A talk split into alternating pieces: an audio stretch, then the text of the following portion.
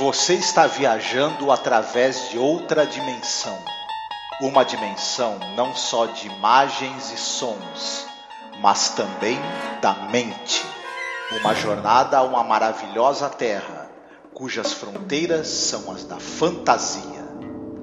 Há um sinal logo à frente, avisando que sua próxima parada será em Além da Imaginação.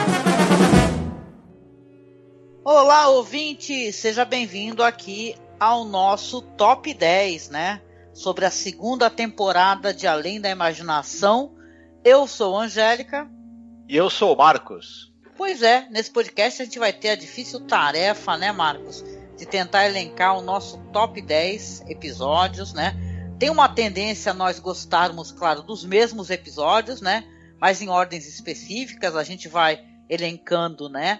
Do, dos mais abaixo e progressivamente aos que mais gostamos, né? Sim, sim, com certeza.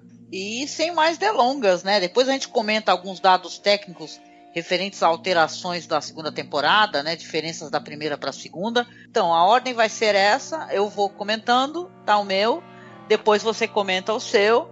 E aí a gente vai comparando, né? Na nossa escala aqui, em quais que eles entraram, né? Tá certo?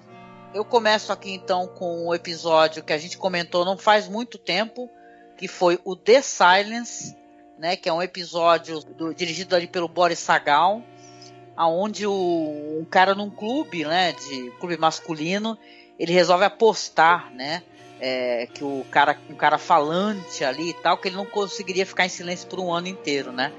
Esse episódio eu coloquei aqui no começo, né, porque é um episódio que eu acho muito interessante a maneira como ele foi filmado, a gente comentou na época do podcast que o cara foi obrigado a filmar de perfil, né? Devido a, a, a acidente que ele sofreu fora do set de filmagem, né? Ele é muito inventivo e curioso o episódio, tem uma trama surpreendente, né? E quase fáustica. O que, você acha? Eu gosto demais desse episódio. Também tá no meu top, tem numa outra posição. Eu acho esse episódio excepcional, bem sucedido em todos os sentidos, inclusive eu acho que ele é bem sucedido em todos os sentidos. Primeiro que ele tem uma coisa que ele tem é, algumas é, inventividade narrativa, algumas sequências que tem o uso de recursos narrativos interessantes para você ter atenção da passagem do tempo.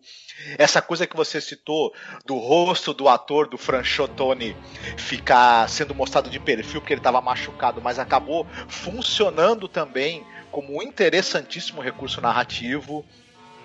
A história, né, que a gente tem ecos ali daquela, daquele conto do Chekhov e enfim, eu acho que tudo funcionou muito bem. Ele manteve a minha atenção, manteve o suspense de maneira muito perfeita. Ele é um comentário muito interessante sobre essa questão da arrogância, do desespero, da ganância, das aparências que a gente tem que manter na sociedade. Enfim, para mim é um episódio muito bem sucedido, tanto enquanto entretenimento, quanto como reflexão, quanto como audiovisual, como, como produto audiovisual. Então, para mim, olha, chuchu beleza mesmo esse episódio, viu? Tá certo, então. E você, qual episódio que você gostaria de comentar que entrou no seu top 10? Que entrou no meu top 10? O Long Distance Call foi o meu décimo episódio. É a primeira participação do diretor do James Sheldon, se eu não me engano, na, na série roteiro do Charles Belmont, né? A partir de uma, de uma história do Bill Wilderson, que já teve aquela confusão que a gente comentou, né? Tem essa figura fantástica que é a Lily Darvas no elenco. E é um episódio que eu acho um dos mais bem sucedidos da série em utilizar elementos de terror. Então eu gostei demais disso.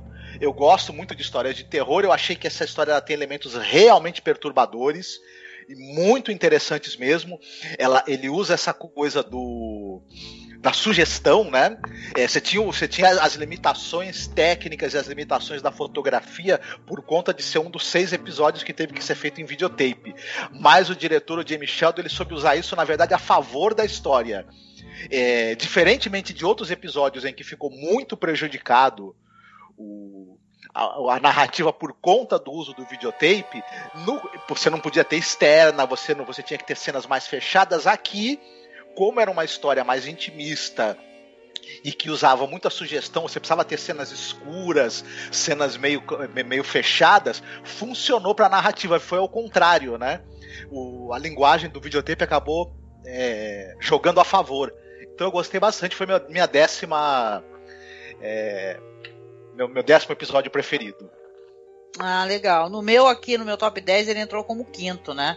Legal você comentar, porque eu já faço comentário junto depois, né? Uhum. Assim, o Long Distance Call a gente comentou na época, né, que a gente gravou, que era um roteiro do William Idelson, adaptado ali depois para o Charles Belmont, né? Deu um problema tremendo isso daí, porque houve uma briga, né?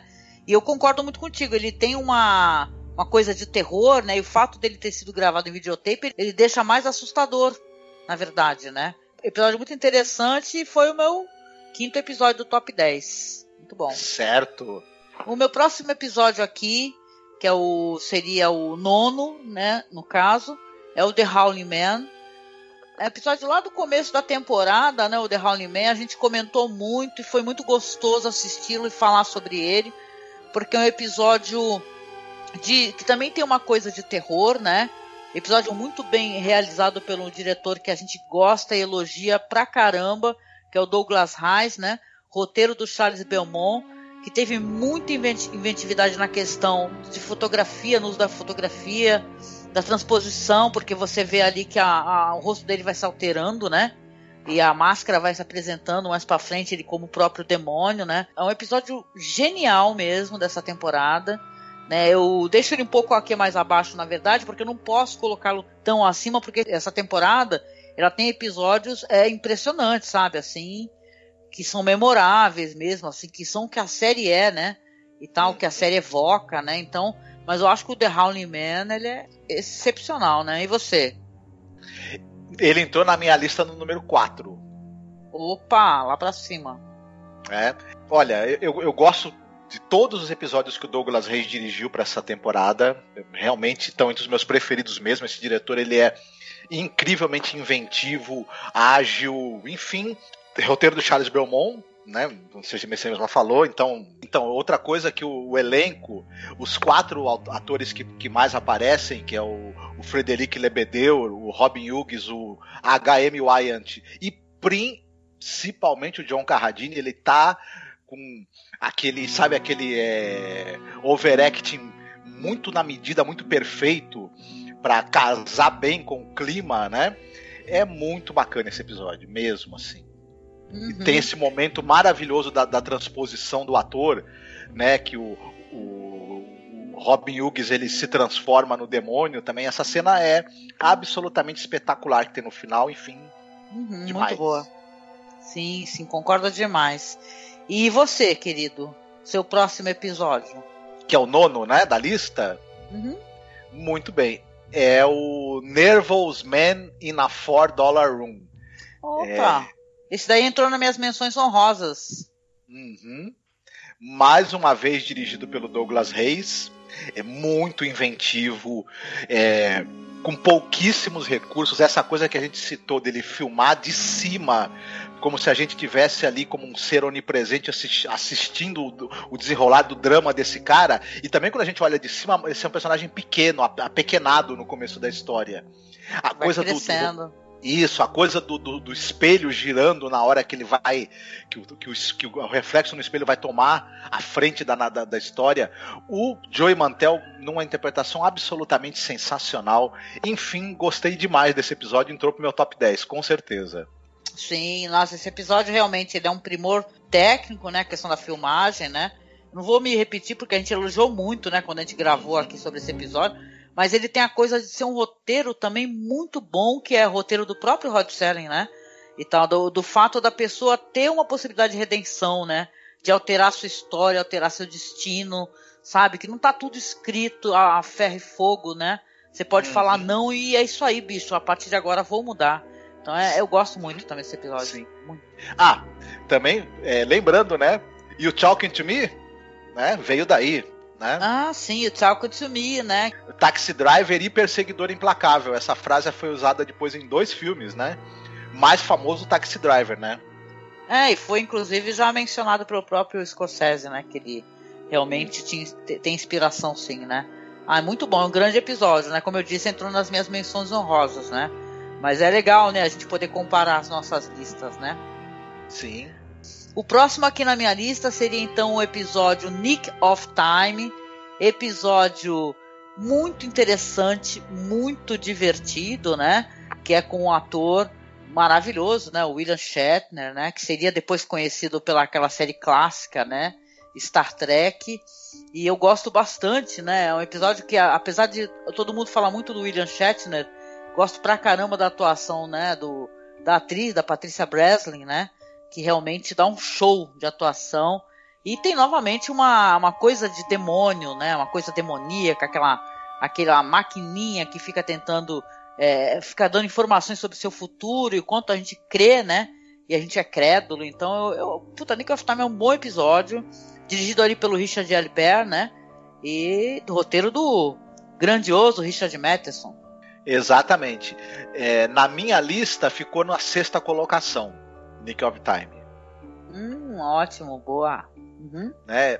E eu gostei muito do episódio por todos os motivos que você já elencou, né? O, a direção do Richard é, Elber é uma direção bem discreta, mas você tem o, a Patrícia Breslin e o William Shatner brilhando muito, né, encabeçando aí o elenco, o texto do Richard Madison, ele, ele é aquela coisa de que mais é menos. Desculpa, menos é mais, né? Menos é uhum. mais.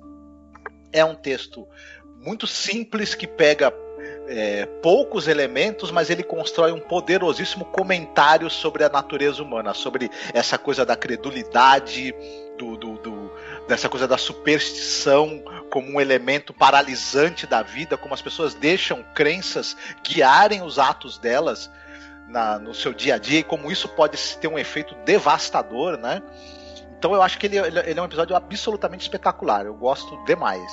Eu gosto bastante também, muita gente ama esse episódio, né? Só amam episódios com William Shatner, cara. Ele é o, o queridinho da cultura pop, né? Uhum. E tal, né? E depois, mais pra frente, vai ter um episódio dele muito famoso também, né? Do, do pesadelo a 20 mil pés, né? Então. Isso. Pois é, um bom episódio. E você, qual seria o próximo episódio que você gostaria de comentar? O meu oitavo episódio é o Dust de novo, Douglas Reis, né? Não tem jeito, eu gosto muito do trabalho desse cara, não tem como. O roteiro do Rod Selling, acho maravilhoso. Esse episódio, ele me tocou profundamente a história dele e é, a maneira como os personagens são descritos. Aí, para mim, é um episódio que é poderoso por causa dos personagens, como, como eles encarnam perfeitamente uns o cinismo, a desesperança, os outros o, o profundo amor de um pai pelo seu filho. Enfim, o elenco é para mim é um dos momentos assim que do, da série em que você teve o elenco mais afiado e mais entregue aos seus personagens. É drama de altíssima qualidade o elemento fantástico, tá, ele talvez, não, a gente não. Ele fica meio na dúvida se há ou não realmente um elemento fantástico ali, mas é drama de alta qualidade, comentário social e comentário humano da melhor qualidade possível aí. Viu? É excepcional. Thomas Gomes, que você, você se, se, se abriu muitos elogios à atuação dele, eu, eu, eu escrevo embaixo aqui os dois. Nossa, impressionante. Tanto ele quanto o Vladimir Sokolov. Sim. O meu próximo episódio também que eu iria comentar seria o Dust, também na minha escolha, né? Ele entrou no meu top 10. Mas eu concordo contigo, é um episódio que, que ele é para ser assistido numa época como essa que estamos vivendo, né? Onde se condena facilmente as pessoas, né? No sentido de, de tripudiar, entendeu? De, ai, tem que acabar com essa pessoa, entendeu? Sem ver uma questão de situação econômica, né? Então, eu gosto muito e, para mim é um episódio muito audacioso, assim. Né? O Selling ele tinha essa coisa de querer é, colocar muito conteúdo social e realmente que balançasse né, a, a ordem do, do, das coisas. Então eu gosto bastante de Dust também. É, seria o meu próximo comentário, né? Mas fico contente aqui que também de estar na tua colocação. Muito bom. Uhum. Agora seria eu, né? Sim. Pois é, você também já comentou um episódio que eu escolhi aqui, que também seria depois do Dust, seria o Dust, depois seria esse, né? que é o Long Distance Call. Então eu vou colocar aqui a minha a próxima escolha, tá? Na minha lista, que é o episódio 22, né? Esse episódio, que é um episódio também gravado de videotape, ele tem uma, uma coisa assim, dele ser um episódio absolutamente angustiante, né, da série. A gente comentou muito, né, daquele filme, aquele Premonição, né, que ele é visivelmente inspirado, né, o roteiro em 22, né, que é um episódio dirigido ali pelo Jack Smith, que tem aquela história da dançarina, que ela está hospitalizada e ela fica tendo um pesadelo recorrente, no qual ela é levada para um quarto, número 22, que na verdade é um necrotério, né? Onde tem uma enfermeira sinistra ali é, falando para entrar, né? Que tem espaço para ela. Então eu lembro que no podcast a gente comentou, a gente falou sobre inclusive a, a origem dessa espécie de história, né? Onde você tem um, um destino traçado, né? Um destino meio é, cruel, né? Que ele está escrito para você, não importa o que você faça, né? Você pode alterar, né? Então é, é meio assim, é legal que a gente está comentando agora, mesmo sobre Nick of Time, né? Ele trata sobre o destino, né? E é claro, é baseado ali num, num conto ali do Bennett Cerf, né? E tal. Porém, o roteiro é trabalhado ali pelo Rod Serling.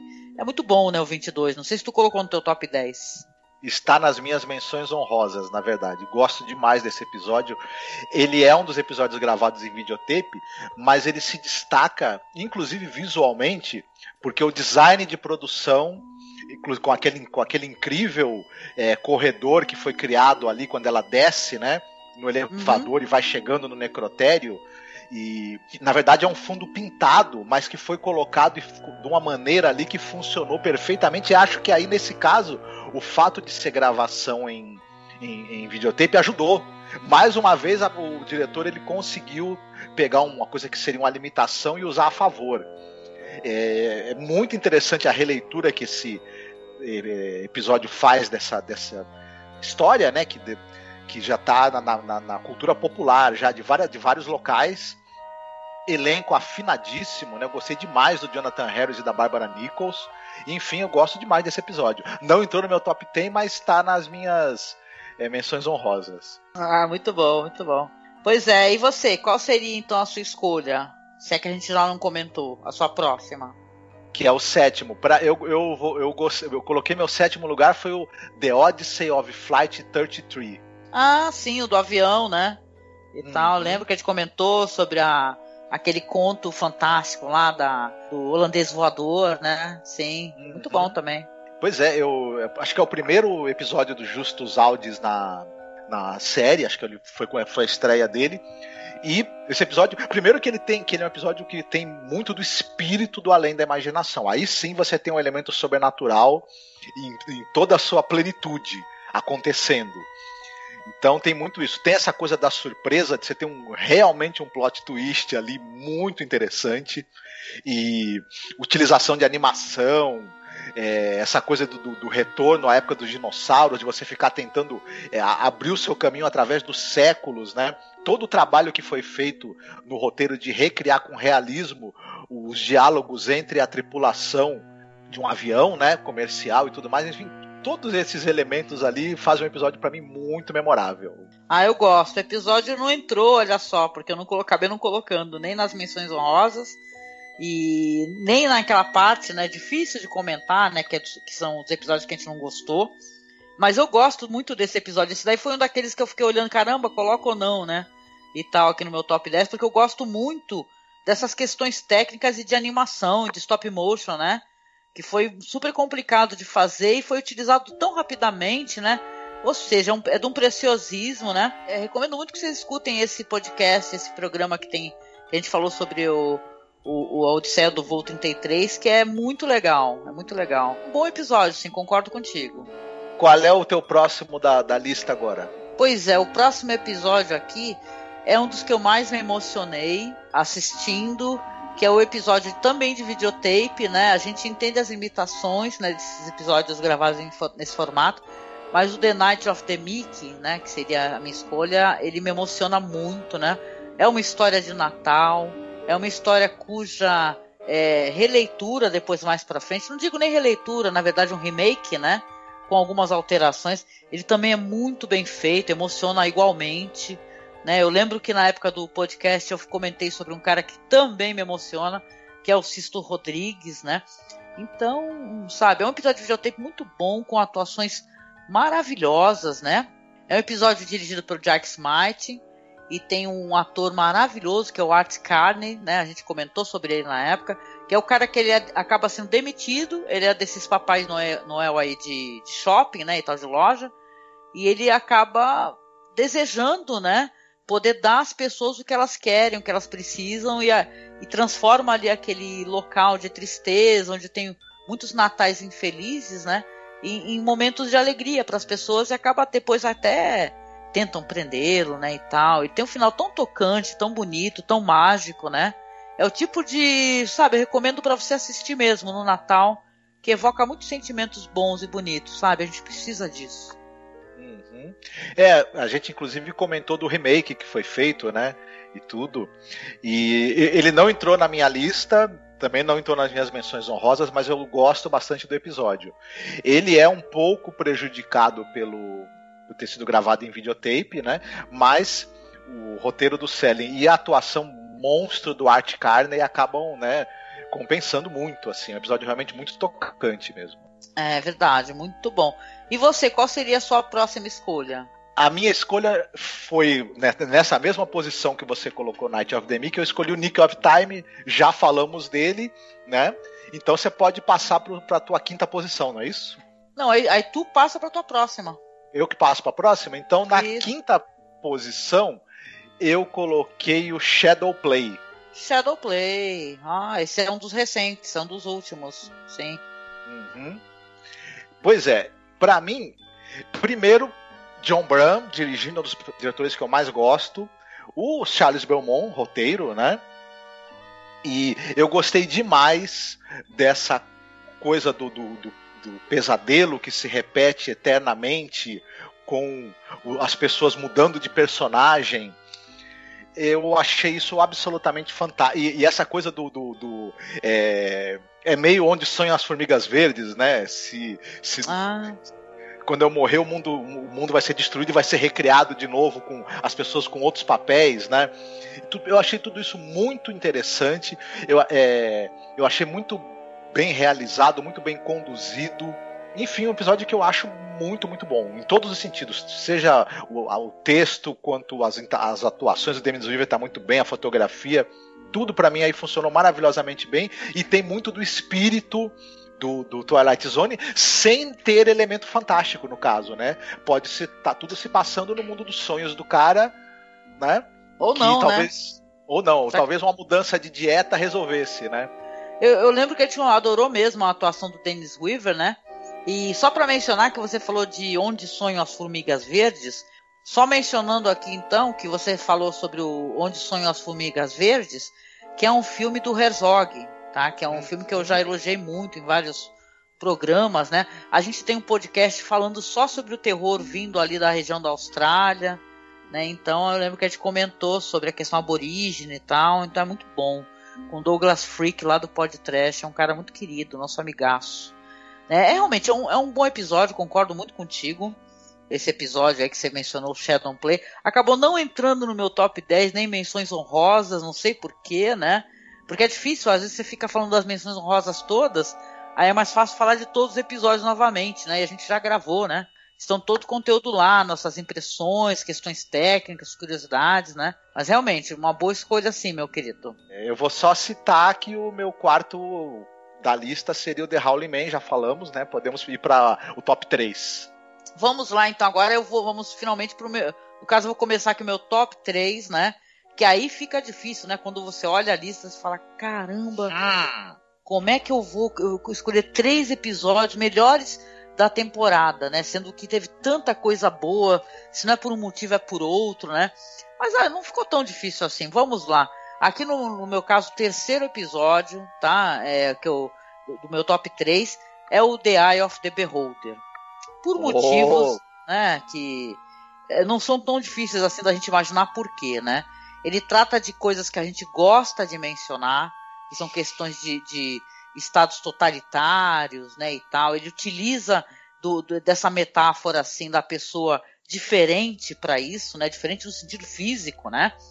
Eu lembro que é, o The the Beholder, né, queria até mandar um beijo se ela estiver escutando.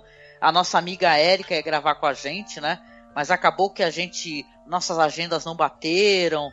Na época começou a ter muitas manifestações, negócio assim, muito barulho, e ela não conseguia, inclusive, inclusive mandar um áudio pra gente, né? Pra poder ter uma participação meio remota, né? E tal, com as impressões dela. Mas é, pô, The Eye of the Beholder, dirigido pelo Douglas Reis, é excepcional, maravilhoso e normalmente é um daqueles episódios como a gente comentou, né? Sobre o episódio que a gente já gravou lá do, dos marcianos, o Real Marciano, por favor, se levante, que todo mundo compartilha o, o, na verdade, o spoiler, né? Então é muito divertido. Mas é um grande episódio, grande episódio, né? Conta a história ali de uma mulher que ela tá envolta em bandagens após uma cirurgia facial aonde ela está esperando que ela não seja mais tão feia, né? Porque nesse estado é, as, eles são isolados, né? As pessoas com aparência física uhum. é, não condizente, né? Com o que é permitido. E depois você vai ter a surpresa, né? A gente comentou sobre essa questão do que é feio, do que é bonito e tal, né? Então, pô, é um grande episódio, né? Se você tá curioso, dá uma olhada lá no podcast que a gente já gravou sobre o olho do espectador, que você vai gostar bastante. Pois é, para mim o The Eye of the Beholder ficou no topo da lista, foi meu, meu episódio número 1. Um ah, é? Dessa ah, temporada. é, é. É justo, ah, é justo. Uhum. É, como você mesma já comentou, é Douglas Reis, né? De longe, até esse momento, né? O meu diretor preferido dos que dirigiram episódios por além da imaginação. O é uma são muitos elementos, né? Discute essa questão do que é normal, do que, que não é, da aceitação social, da vida sob um sistema totalitário, o, tudo isso feito criando-se um suspense muito bem realizado, criatividade narrativa que não sobra, muitos problemas de dificuldades para se contar essa história visualmente, sem entregar o que não pode ser entregue antes do tempo, e foi resolvido de uma maneira extremamente elegante, gera discussão de todo tipo possível e imaginável. É, nunca sai da sua cabeça a atuação da Maxine Stewart sem poder mostrar o rosto, só com gestos e com a voz. Enfim, é tantas qualidades que eu não sei nem por onde começar nem por onde terminar a elogiar esse, esse, esse episódio. Realmente uhum. impressionante. Um grande episódio, né? Ele é é o que a gente diz e repete, né? A gente fica se repetindo. Ele é o que além da imaginação é, né? Ele instiga, ele traz a conversa. Você termina o episódio, o episódio não acaba, você fica comentando sobre ele, tentando fazer é, é, paralelos né, com, com realidades infelizmente muito atuais, né? Então é muito legal assim. The Eye of the Beholder é incrível, um bom episódio. Agora seria a sua vez, meu querido. É, do terceiro. É, para mim, em terceiro lugar ficou o The Invaders. Ah, meu Deus, olha só o choque, primeiraço do meu. Uhum. vou deixar, vou comentar também esse daí. vou deixar você falar e depois eu comento quando for a minha vez. Certo. Eu acho que esse é dos episódios que ele tem mais a, a cara da série. Ele primeiro que ele trata de ficção científica, né? Acho que eu não tinha pegado nenhum até agora que fosse ficção científica mesmo é, hard, né? É, roteiro do, do Richard Madison interessantíssimo, muito interessante o fato de você ter uma pessoa só que vai acabar vendo essa invasão e tentando sobreviver a ela. É, Agnes Moorehead é talvez a, melhor, a atuação mais impressionante da série toda. É absurdo o que essa mulher faz, absurdo. Ela, ela, ela, o episódio ele funciona com a força e com a, e com a credibilidade que ele tem para o espectador por conta dela a verdade que ela passa nessa situação que, que assim, esse episódio ele teria tudo para cair no ridículo, tudo. Imagina, é uma pessoa sozinha numa cabana, uma mulher, né, tendo que enfrentar uns um, invasores alienígenas pequenos, né, minúsculos, que tão longe de ser caracterizados de maneira satisfatória, né? É, os recursos que, que eles tinham no, no é, é, são os bonequinhos, enfim, poderia ter caído no ridículo assim totalmente não fosse a, a, a, mão muito segura do Douglas Reis, ele, ele entendeu que o episódio tinha que ser carregado por essa fantástica atriz, ele de, deu o protagonismo total para ela na, na história.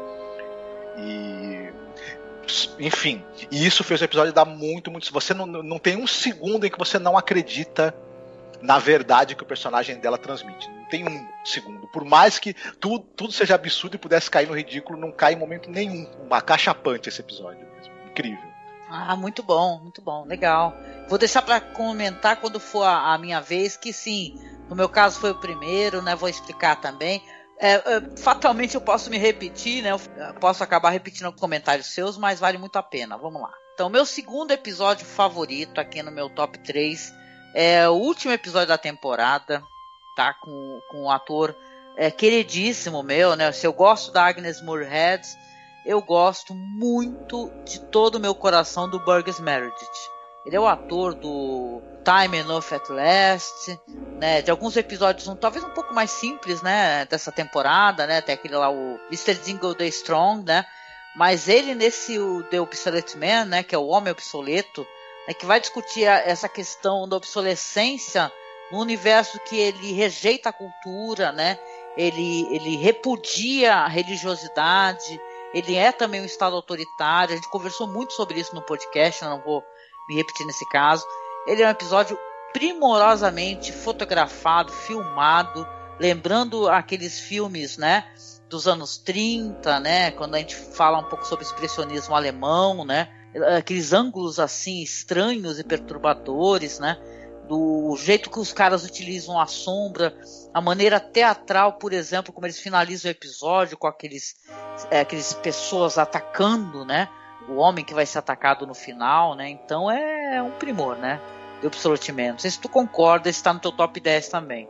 Não só concordo, como ele está na mesma posição, está no segundo é, posto também. Ah, que legal. Então eu, eu reforço tudo que você falou. É um roteiro muito interessante, muito bacana, com ecos de 1984, com ecos de Fahrenheit 451 né? Essa coisa do, do de, dessa leitura visual que, eles, que é feita é, evocando o cinema alemão dos anos 30, também uma forte teatralidade na, na, em algumas cenas, sobretudo na cena final do episódio, a presença absolutamente incrível do Bugs Meredith e do Fritz Weaver também. Os dois estão ali uhum. num, num, duelo. Enfim, a primeira participação desse diretor, se eu não me engano, na, na, na série. Enfim, para mim, é o Idiot episódios... né? Uhum. Um dos melhores episódios da série.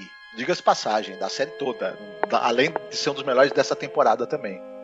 Ah, concordo contigo. Ele é realmente um dos da série.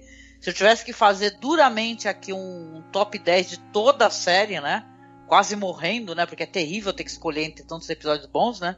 Ele entraria também tranquilamente. Pois é, agora no caso você escolheria é, falaria sobre The Obsolete Man, não é isso? Porque seria o seu segundo, uhum. né? E o, o, seu primeiro é o, o, Eye of the Beholder. Sim. E o Correto. seu primeiro é o The Invaders, então você pode, né, falar dele. Ai, pois é, eu só queria só falar para vocês o seguinte, é o meu episódio favorito, porque a gente não vai se repetir, porque o, o do Marcos seria o outro, né, o The Eye of the Beholder. Eu queria dizer que assim, que a gente senta aqui para gravar sobre a linha da imaginação, e você é, gravar sobre um material como esse, extenso e antigo, né? Ele demanda você é, pesquisar, você fazer muita pesquisa. E quando você começa a pesquisar, eu estou aqui justificando aqui porque que para mim ele é o número um? Você acaba tendo acesso à vida dos atores, das atrizes, como é que foi toda essa essa produção, quais foram os problemas, né? Questões do próprio criador do Rod Serling, a luta dele para poder manter um conteúdo de qualidade, instigante, né? Então, eu para mim, para mim é um primeiro episódio, primeiramente por tudo que você já falou sobre The Invaders, sobre a verdade que a atriz Agnes Moorehead passa em cada segundo que ela tá né, na tela, você acredita em tudo dela, é uma, é uma coisa, uma entrega muito forte. Eu... Aí você fica fascinado pela atriz, você vai eh, descobrir como é que foi a carreira dela. Aí quando você vai ver a carreira da atriz, você cai, né, no chão, né? Que foi isso que aconteceu comigo, né? Quando você vê a importância da atriz, o quanto ela era na verdade uma dama da rádio, uma atriz fundamental, uma atriz experimental, uma mulher que, por exemplo, ela entendia de pantomima, da mímica, que conhecia, estudou com Marcel Massot, né? E a gente já falou de Marcel Massot quando a gente falou de Jodorowsky, por exemplo. Então, é um nicho de atores, de atrizes, de criadores muito excepcionais, né? Então, para mim, o The Invaders, com, por tudo nele, né? Pelo fato da Agnes Moorehead não falar nada, né? É um episódio gravado ali em tempo real, né? Você vê que ela a história começando ela terminando dentro daquele tempo, vai ter toda aquela contenda, uma, uma grande batalha, apesar de ser um ser é, de um tamanho, um ser tão diminuto. Então, para mim, The Invaders, é, é, ele bate mais forte em mim até do que of the Beholder, por exemplo, que fala sobre questão de totalitarismo, né? Ele é surpreendente, você não consegue conceber, você não consegue realmente é, é, é prever né, o final de The Invaders. Então, para mim, é o top 1 dessa temporada, não desmerecendo qualquer outro episódio, mas ele entra tranquilamente, tá? Então é isso. Para mim, é, ele tem essa importância pelo fato de eu ter conhecido e ter me apaixonado loucamente pela atriz Agnes Moorehead, né? Que ela descansa em paz e com certeza trouxe para mim a curiosidade e a vontade de eu conhecer todo o material que Agnes Moorehead já fez, né? Para além, inclusive, da feiticeira. Então, é isso. É questão de paixão. Virou amor. muito bem, muito bem. Muito bem. E agora, vamos fazer aqui, não sei se a gente já mencionou tudo, mas vamos falar sobre as nossas menções honrosas. Tem alguma menção honrosa que você não mencionou? Muito bem. A gente falou de 22, já citamos The Silence, também é outra menção honrosa minha. E outra, ou, duas que a gente não citou foi o Rip Van Winkle Caper, que pode não ser um episódio perfeito, mas eu gostei demais da ficção do, do elemento de ficção científica, gostei das atuações, enfim, uhum. me chamou muita atenção esse episódio. Dos, Se tu soubesse onde ele tá, no meu. E o outro que eu também pus na menção honrosa e não citei foi o Will the Real Martian Please Stand Up, que eu gostei dessa fusão de elementos, suspense, humor, que o episódio fez. Eu achei que ele tinha tudo para dar errado, mas ele acabou dando muito certo. Enfim, eu me, me, me diverti demais assistindo. Esse também tá no meu, no minha lista aqui de menção honrosa. Gosto muito desse episódio. A gente falou faz pouco tempo, né, sobre ele uhum. e me amarrei muito, muito divertido. É uma comédia com ficção científica que dá certo, né? Muito bom. Oi, é. Foram todos os seus já? Minhas menções honrosas também já foram. Tá bom. As minhas menções honrosas aqui uh, já entraram aqui nos comentários, porque o Marcos escolheu.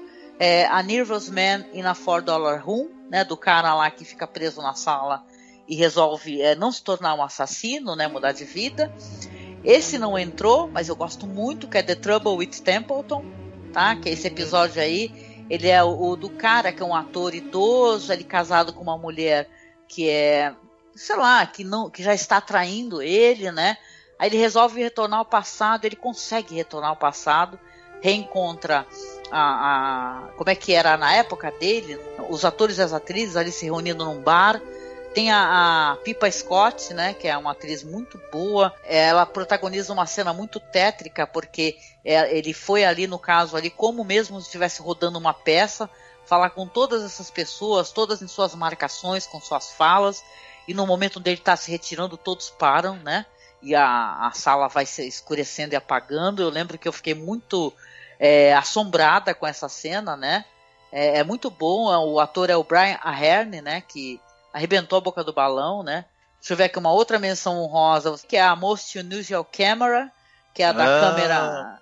É aquela câmera lá que o, a, os ladrões, né? Eles roubam do antiquário e ela fotografa o futuro, né? O futuro dali a cinco minutos, né? Com um delay e acaba acontecendo. É um episódio de comédia, né? Mas eu acho ele bem divertido, né? Que ele quer propor questões morais ali, né? É, que não existe dignidade ou integridade ou ética entre ladrões. mas é bem divertido esse episódio. Eu acho bem bacana também. Eu acabei não citando, mas eu me diverti bastante com ele. E, pois é, vem uma, uma parte meio triste aqui do podcast, mas tem algum episódio que você não gostou? Que você fala assim, ah, não gostei. Olha, não, não diria nem que eu eu, eu, eu, assim, eu acho que não tem nenhum episódio dessa temporada que não vale a pena você assistir. Eu acho que é, todos vale a pena uma, uma assistida e alguns são excepcionais. Mas os que não me tocaram muito foi o Mind and the Matter, por exemplo, embora eu, te, eu, eu acho que ele tem uma, uma mensagem interessante sobre é, misantropia que a gente comentou e tudo, ele tem algumas, algumas derrapadas ali e que para mim prejudicam um pouco, né? O The Whole Truth também. É, ah, também tá no meu. Não funcionou muito bem. É engraçado que o Rod Selling tem essa coisa de ter uma visão crítica da Guerra Fria. É, e aqui né, ele faz o contrário, ele acaba abraçando um pouco essas ideias que estavam ali, né? Relacionadas com, com a Guerra Fria e tudo mais. Então, para mim, e, foi um roteiro que não funciona tão bem. E o A Thing with Machines também. Ah, é você outro... não gosta desse? Eu acho tão engraçado esse daí. Mas não entrou no meu. Nem no Menções Honrosas. Mas eu gosto daquele barbeador voando, é hilário. É, tem esse lado interessante, tem um lado divertido, é, a, visualmente falando ele é divertido, mas a história em si não me falou muita coisa. Enfim, eu acho até que nesse sentido de falar sobre misantropia, o The Mind of, and the Matter é até um pouco melhor, talvez, né? A mente é a matéria, né? The Mind of hum. the Matter, né? Sim. Uhum. Ah, legal, vamos lá. No meu caso aqui, eu coloquei, vê só, The Rip Van Winkle Caper, né? Que é o dos caras que vão é, assaltam um trem e resolvem ir ficar numa animação suspensa por 100 anos, né? Então, não é porque o episódio seja terrível nem nada disso, assim, para mim que ele não tem muita coerência nesse roteiro dele, sabe? Esse negócio dos caras acordarem 100 anos depois, sem ter certeza exatamente do mundo pelo qual eles vão encontrar, sem ter ligações com ninguém e tal. Isso é bom, sei lá, ele, eu acho que ele ele falha no plot twist que ele quer colocar, sabe? Eu acho meio bobo, assim, esse plot twist. Apesar de ser um episódio com atores legais e tal. Eu também lembro que na época eu comentei, porque eu não gostei, gente, de ter colocado o hispânico ali como, um, como uma um elo fraco, entendeu? É, criminoso, né, e, e cruel e tal. Eu lembro que eu não gostei muito disso, né? Que assim, a gente entende, claro, que esses caras, assim, no caso desse roteiro aí, apesar de ser um roteiro do Rod Serling, que é um cara que realmente para a época dele, ele tinha uma visão muito mais é, libertária, né, e uma visão muito mais justa. Ele também, como todos nós, ele também é, dá suas derrapadas, entendeu? Ele tem muito que aprender, né? Então, talvez colocar o hispânico ali enquanto uma pessoa é, perigosa, eu achei que para mim não funcionou muito bem, não fui muito com a cara disso. É, uhum. Deixa eu ver. Tem um outro aqui que é o The Whole Truth, que eu não gostei também por questões de roteiro. Veja bem, é um episódio gravado em videotape, né? Mas não foi nem isso exatamente que me incomodou. Me incomodou no, do personagem principal ele não ter tido realmente um, um ensinamento, sabe? Ele continuar, na verdade, apenas mentindo, né? Ele apenas repassou um problema, então ele não teve nenhuma. É, vamos colocar assim, alguma melhor, alguma redenção, alguma reflexão, né? O que acontece com ele quando ele pega o carro amaldiçoado pelo velhinho, né? Então, né, eu acho que não ensinou. Para mim, o que importa, na verdade, não é nem questão do, do, do, episódio ele envelhecer, sabe? Assim, ficar uma coisa feia e tal. Porque, até porque tem aquele episódio que a gente gravou sobre a, a atriz Inger Stevens, né? Que a gente gravou sobre os robôs, né? Aquela família lá da filha que quer sair e tal, e tem os robôs, também é de videotape, né? Que puta, dá uma dó, né? A Inger. Stevens tão maravilhosa, né, e tal. A gente queria né, ter ela em é, Full HD, né, sei lá. Mas assim, é um episódio que não me incomodou tanto quanto esses, na verdade. Eu não gostei muito desses aí que eu mencionei, mas o resto são episódios bons de maneira geral, né? Queria só que a gente mencionasse aqui antes da gente terminar o nosso podcast, o nosso top 10, algumas alterações da primeira temporada para a segunda, coisas que, é, que, vieram assim de uma maneira geral, né? Você quer mencionar um pouquinho? Sim, na primeira temporada o Selling aparecia a voz dele e na TV ele aparecia em pessoa nas chamadas para o próximo episódio. Aqui ele aparece mesmo fazendo a narração de abertura e fechamento do episódio, ele aparece em pessoa ali e, e isso difundiu muito a imagem dele, né? Uma figura muito conhecida né, um rosto muito conhecido também por conta dele passar a aparecer. Outra coisa foi a mudança do tema de abertura. Era o Bernard Herrmann, o tema da primeira é, temporada, era aquela coisa meio misteriosa assim. Eles substituíram por. Eles pegaram dois temas do, do, do compositor francês, o Marius Constant, combinaram esses dois temas para uma nova abertura, e é um tema que ele é muito mais chamativo, ele evoca um, uma tensão muito grande e fica muito na cabeça da gente, né? E virou uma coisa que ficou muito famosa, um tema muito famoso da televisão. Ele é muito mais lembrado do que o tema da primeira temporada do Bernard Herrmann. Então foi Não, uma. E mais curto também, né? Porque a gente comentou logo quando a gente começou o podcast, né? A gravar essa temporada, que devido ao tema, inclusive, as, a, as falas são muito mais rápidas do Rod Serling no começo, né? Dos episódios. É muito mais curto, então tem mais cenas, né? Aqueles elementos voando e tal no céu. Que na verdade eu gosto, eu gosto muito do Marius Constant, mas eu gosto daquela ausência de pressa, sabe? De você uhum. falar lentamente, né? E tal, e você tá sendo inserido a essa zona do crepúsculo, né? Mas eu gosto, sim, apesar de achar muito rapidinha. Né? Parece que é, eles pensaram assim, ah, o espectador vai ter paciência de ver uma longa abertura, né? Então deixou uma abertura bem curta e o Selen falando bem rapidamente também. Só mencionando aqui, né, que é, porque foi importante e também a gente deve ter isso lá no nosso grupo e tal, se não tiver vocês me cobrem que eu tento, tento arrumar, que teve a, a, a, o incentivo ali do Westinghouse Desilu Playhouse, né, que ele acaba é, ajudando o Selling, porque ele coloca ali um, um, segmento ali, né, que tem o Desi Arnaz apresentando ali o The Time Element, né, do Selling, que foi interessante, porque o Selling, vamos lembrar, ele vinha ali do Playhouse 90, né, onde ele ganhou M ali pelo Requiem para um peso pesado, né, então o Desilu, ele, ele Acho que foi da transição, Marcos, isso daí. Foi de uma temporada para outra. Sim, sim. O, algumas diferenças, também falando rapidinho, foi diminuído o número de episódios, acho que de 39 para 26. Sim. O, o budget, a grana, né? O orçamento foi diminuído, por isso que a gente teve a incursão de seis episódios nessa temporada gravados em videotape. Isso depois foi abandonado nas outras, o pessoal não gostou do resultado mesmo. O Célio não gostou nada do resultado, ele já bateu o pé e falou: não quero esses episódios em videotape, vocês vão encher o saco da vovó de vocês com essas cortes de orçamento, infernizando minha vida, né? O, eles pensaram, o próprio Serling também, inclusive, ele, eles pensaram em substituir o Serling pelo Orson Welles, ele iria aparecer em pessoa apresentando os episódios e fazendo a, a narração, mas ele acabou não é, aceitando o convite pra, da, da CBS para ser o apresentador do programa. Ele estava é, nesse, nesse, período aí, pelo menos no, no, no, no 1960, 59, 60, ele estava atuando em filmes, né? Ele não estava dirigindo, já tinha tido vários problemas ali com os estúdios, mas ele estava atuando e acabou não tendo agenda, acho eu, para né, participar. O Sérgio não é nada ambicioso, né? Ele queria logo o Orson Welles, né? Teria sido absolutamente espetacular se isso tivesse acontecido.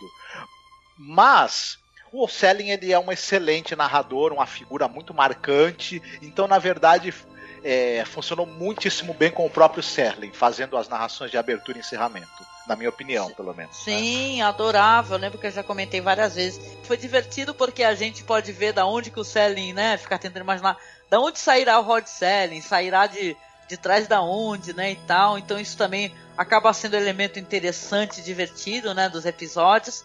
E ele se tornou uma figura muito famosa, porque ele, aquela entrada dele, cigarrinho na mão, né, uma aparência séria, né. E hoje em dia, o, qualquer arte que você busca do Rod Selling sempre vai ter ele assim, né? Com, a, com as mãos, a, segurando as mãos assim, de frente, com o cigarrinho queimando. Então é, é muito interessante, né?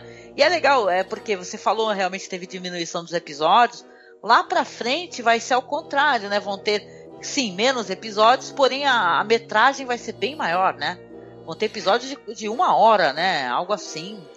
É, na quarta temporada eles tentaram esse formato de episódios de 50 minutos e gerou alguns dos melhores episódios. Tem, a gente vai falar para isso mais para frente, divide opiniões. Tem gente que reclama que ah, achava que o episódio mais curto ele era mais direto, ele ia mais direto ao assunto e era um desafio maior você contar uma história em poucos minutos. ele, tem gente que reclama que, que alguns episódios encheram linguiça, mas eu, mas eu acho que ao contrário, esse maior tempo de metragem essa, essa, metragem maior trouxe uma possibilidade de desenvolvimento mais complexo e interessante de personagens e de situações. Mas a gente vai falar disso bem mais para frente, né? Quando chegar na quarta é. temporada. É, vamos lembrar aquele episódio, né? O, o He's Alive, né? Que é sobre o Hitler, e é fodíssimo. Esse daí, inclusive, tá na nossa página. A gente procura lá que a gente colocou legendado. Eu queria só mencionar uma coisa rapidinho, né? Porque a gente falou dessas questões do, dos episódios gravados ali em, em videotape, né? E por que que a, trouxeram alguns problemas, né? Mesmo tendo alguns episódios cujos roteiros, atuações são muito bons, né? Porque assim, o método ali de gravação de videotape, ele não exigia um diretor de fotografia, né?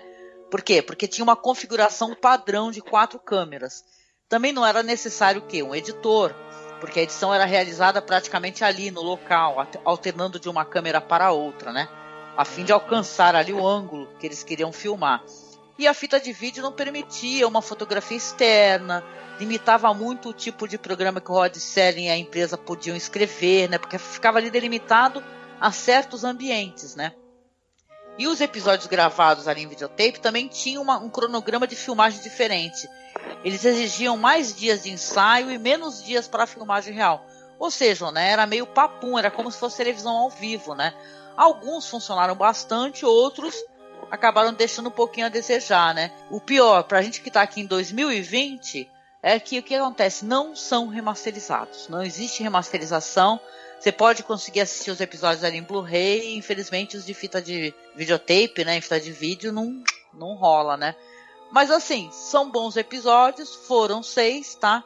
É o atraso da hora, estática, toda a verdade, a Noite dos Mansos, né? O 22 e o Chamada de Longa Distância. Então. Só para talvez para finalizar, teve estreia de alguns diretores, né?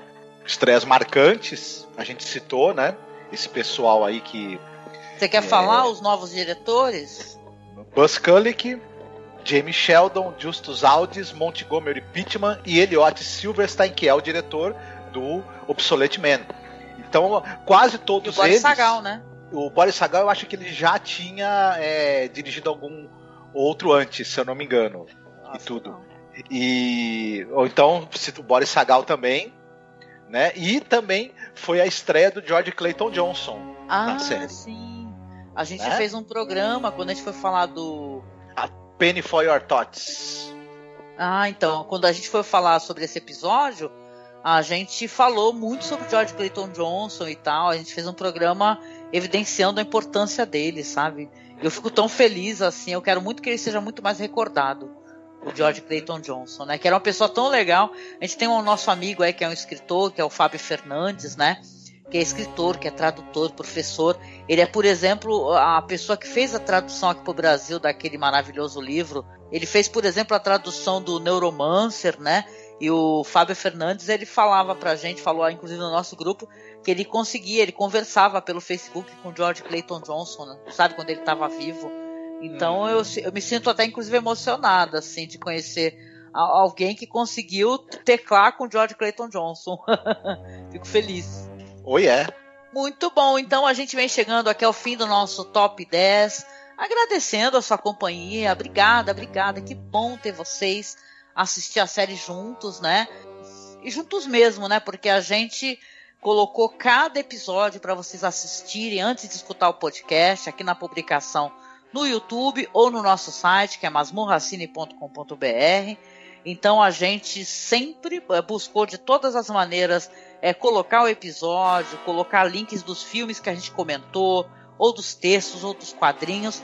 Então o nosso site ele é fundamental para complementar o que você está acompanhando aqui no YouTube, tá? Caso você esteja escutando aqui diretamente no YouTube não deixe de acessar as publicações onde que tem os textos, né? Tem os links para poder ver trailer do que a gente comenta. Então fique muito à vontade, acesse lá, tá? E os recados de sempre, né? O primeiro recado é importante, pedir para você se inscrever aqui no nosso canal, porque a gente iria fazer ao vivo, né? Essa, essa gravação aqui, faria essa transmissão ao vivo, que acabou, é claro, vocês não escutam, né? Porque vai ser cortado na edição mas acabou dando muito problema, porque eu tenho muitos gatos aqui em casa, eles estavam fazendo uma bagunça federal, entendeu? E tinha que parar todo momento para pedir para tirar o gato, tira o gato daqui, tira o gato dali. Mas seria ao vivo, né? Só que a gente não tem mil inscritos ainda. E a gente podia fazer uma outro tipo de transmissão pelo OBS e tal, mas a gente quer tentar alcançar essa meta de mil inscritos. Então, se você está escutando esse podcast, é, esse podcast, esse vídeo aqui no YouTube, não deixe de compartilhar, tá, com seus amigos. E a gente pede sempre para, por favor, você se inscrever, para que a gente consiga ter alguma relevância, né, aqui nesse YouTube. A gente já tem uma quantidade boa de ouvintes aqui no nosso site, né? Então é uma nova plataforma da qual a gente escolheu também publicar os podcasts. Então, por favor, inscreva-se, tá? Também acesse lá a nossa página no Facebook, que é a Masmorra Cine, onde a gente tem todo o nosso conteúdo. A gente é um podcast especializado em cinema alternativo, fala sobre cinema clássico, sobre séries clássicas. Então você vai ter muito conteúdo aqui, que são 10 anos de podcast. E acesse também o nosso perfil lá no Twitter, tá? Que é arroba. Siga a gente para mais conteúdo também lá no Twitter. E o nosso Instagram é masmorracine. A gente pede sempre aqui no final, se você tiver condições, se você puder, por favor, seja nosso padrinho ou seja nossa madrinha. Nós temos aqui abaixo também o link do Padrim, onde você pode doar qualquer valor, tá? Para nos ajudar a pagar o nosso servidor ou no Colaboraí também, que nós tem, estamos tentando arrumar mais pessoas para poder ajudar a manter o nosso podcast, pagar servidor, comprar equipamento para manutenção né, do programa. E eu quero agradecer também a todo mundo aí do nosso grupo, que é o Fãs de Além da Imaginação, mandar um beijo para todos, para Renata Teófilo, para o nosso amigo Paulo Guardado, que até me mandou um inbox muito legal aqui comentando, né? Porque ele vê que a gente escolhe músicas no final e eu comentei em algum momento que eu gosto muito de Rush, né? Ele fez uma ótima recordação. Ele falou assim que quando faleceu o Hot Selling, o Rush fez uma música né, em homenagem chamada The Twilight Zone. Então, como a gente sempre termina com música aqui no final, a gente vai tocar então The Twilight Zone por Rush, que é uma recordação ótima do nosso amigo Paulo Guardado. Então, beijoca para você, Paulo, para todo mundo do nosso grupo, viu? Que comenta, que coloca suas impressões, e tal. E fica aí para vocês, Rush. E a gente deixa aqui um beijo, um abraço bem gostoso para você. Se cuide, tá? Nessa época doida que a gente está vivendo aqui 2020. Cuide-se bem, tá? Cuide dos seus. Assista bastante filmes bons. Assista ali na imaginação. E vem conversar com a gente lá no nosso grupo, Fãs de Alina Imaginação, no Facebook, né, Marcos? Isso mesmo, sejam muito bem-vindos. Vocês fiquem bem, se cuidem, né? A gente tá meio que vivendo um episódio ruim de Além da Imaginação na nossa vida. É, coletiva aqui no nosso país, né? Vamos ver se a gente esquece um pouco isso assistindo algum bom episódio da série. Né? Uhum, com certeza. E logo mais começa também essa segunda temporada da série é, rosteada pelo Jordan Peele, né? A gente comentou episódio por episódio ali no ano passado. Faremos isso novamente. Como faremos, com convidados ou não, vai depender da nossa agenda, né? Da agenda dos nossos amigos, né? Mas fiquem de olho, tá? Que a gente talvez vá comentar também sobre. Talvez não, comentaremos, né, querido? Né? A gente gosta de falar sobre a série nova do Jordan Peele, né? Ele faz releituras interessantes da série clássica, né? Uhum. É muito provável que iremos comentar a série nova, né? Ah, beleza. Então é isso, gente. Beijo para vocês e a gente se vê aí no, no próximo episódio da Imaginação ou no próximo podcast do Masmorra Cine. Beijão, tchau, tchau. Se cuidem.